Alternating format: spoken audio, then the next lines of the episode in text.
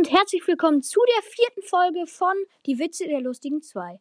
Heute erzählen wir lange Witze und ich hoffe, ihr müsst lachen. Viel Spaß dabei. Kommt ein Mann nach Hause, fragt seine Frau, was hat der Arzt gesagt? Sagt der Mann, 30 Euro bitte. Nein, was hattest du? fragt die Frau. 20 Euro, sagt der Mann. Was fehlt dir? fragt die Frau. 10 Euro, sagt der Mann. Cooler Witz.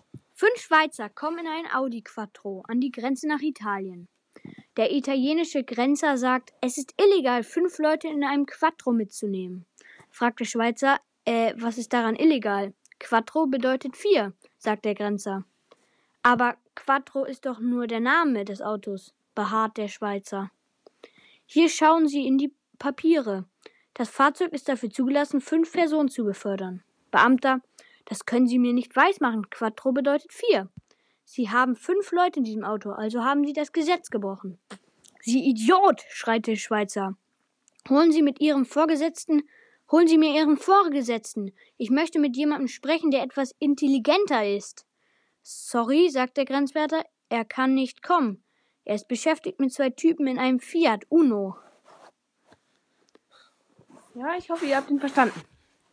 Lehrer zu Fritzchen. Nenne mir ein bahnbrechendes Ereignis. Fritzchen, letztens hat ein stockbetrunkener Mann in die Bahn gekotzt. Kommt ein Mann mit sehr fettigen Haaren zum Friseur. Fragt der Friseur, Ölwechsel oder Haarschnitt? Der war gut. Treffen sich zwei Unterhosen, fragt die eine, warum bist du so braun? Sagt die andere, ich hatte eine beschissene Woche.